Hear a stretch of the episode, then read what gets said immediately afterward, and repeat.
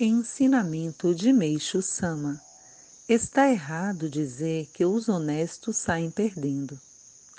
Há muito tempo ouve-se dizer que as pessoas honestas saem perdendo. Refletindo profundamente, acredito que essas palavras influenciam negativamente as pessoas. Não haveria o que fazer se isso fosse mesmo verdade Porém, pela minha experiência, garanto que essas palavras não correspondem absolutamente à realidade. Se não, vejamos. Quando observamos atentamente a sociedade, notamos que existem duas maneiras de ver as coisas, a curto e a longo prazo. Em geral, as pessoas tendem a julgar o bem ou o mal baseados em resultados de curto prazo. Por exemplo, ao verem o sucesso momentâneo obtido por pessoas desonestas que enganam o próximo ou vendem gato, ou vendem gato por lebre, ficam iludidas e definem que os honestos saem perdendo. Todavia, é preciso que tais coisas sejam vistas a um prazo mais longo, pois inevitavelmente a farsa virá à tona e aquelas pessoas passarão por humilhações, podendo-se até afirmar que acabarão arruinadas. Em contrapartida, ainda que por um momento os honestos sejam mal interpretados, prejudicados ou colocados em posição desvantajosa, com o passar do tempo, infalivelmente a verdade será esclarecida e isso será determinante. Vou contar minha experiência a esse respeito. É constrangedor falar de mim mesmo, mas desde jovem sou muito honesto não consigo mentir de maneira alguma.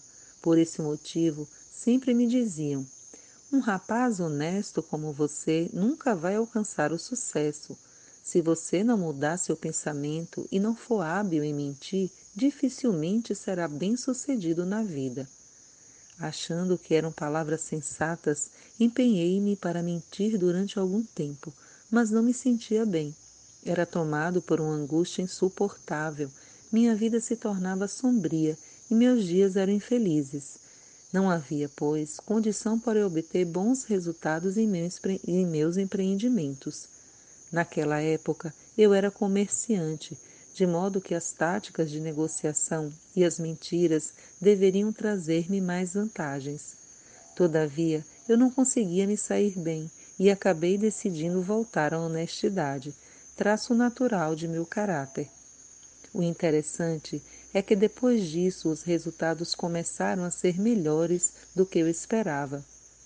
Em primeiro lugar, alcancei maior credibilidade no mundo dos negócios.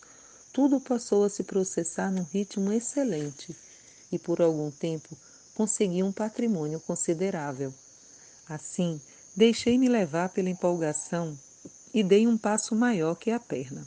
Nessa situação, quando me deparei com a crise do setor financeiro, sofri uma derrocada a ponto de não conseguir mais recuperar-me. Foi isso que me fez abraçar a vida religiosa. Em 20 de abril de 1949, retirado do livro Alicerce do Paraíso, volume 1.